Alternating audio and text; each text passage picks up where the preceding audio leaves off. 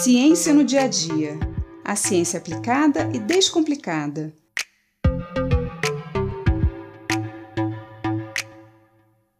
Você já usou antibióticos sem prescrição médica? Ou já suspendeu o tratamento antes do prazo determinado pelo médico? Ou já está se sentindo melhor? Os antibióticos são importantes aliados no tratamento de doenças causadas por bactérias, mas precisamos usá-lo com muito cuidado. Hoje vamos entender um pouco por quê. Nós temos no nosso corpo mais bactérias do que células.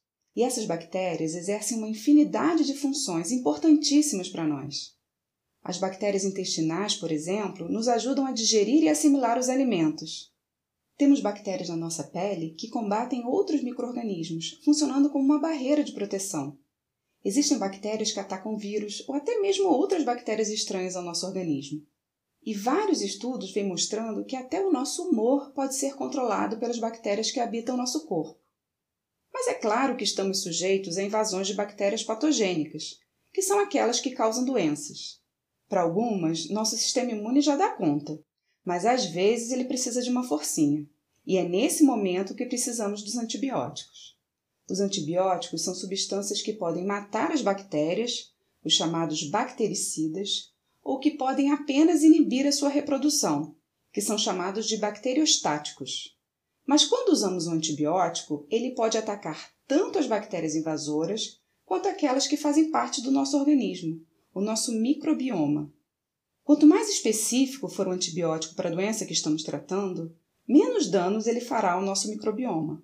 Por isso, é muito importante saber qual bactéria está causando a doença e usar um antibiótico específico para ela.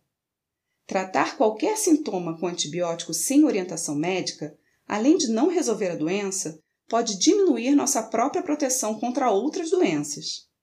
Um outro problema que o uso indiscriminado de antibióticos pode causar é a resistência bacteriana. Você já ouviu falar das superbactérias?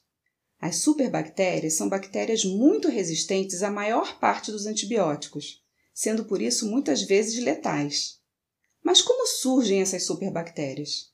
Através do uso exagerado de antibióticos. Imagine que estamos com sintomas de alguma infecção bacteriana, febre, dor de garganta ou dor de ouvido, por exemplo.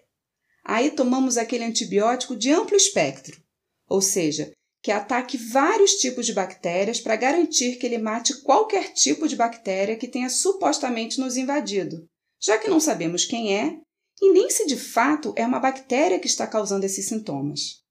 Esse antibiótico vai então eliminar uma grande quantidade de bactérias do nosso corpo, boas e mais.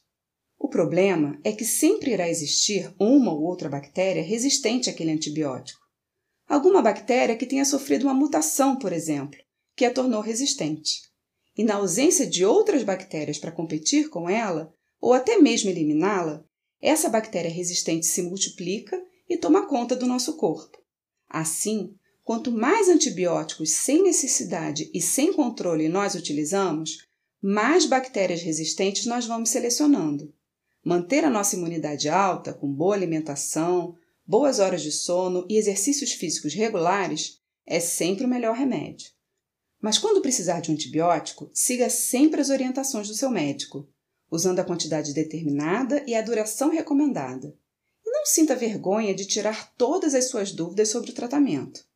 Informação é fundamental.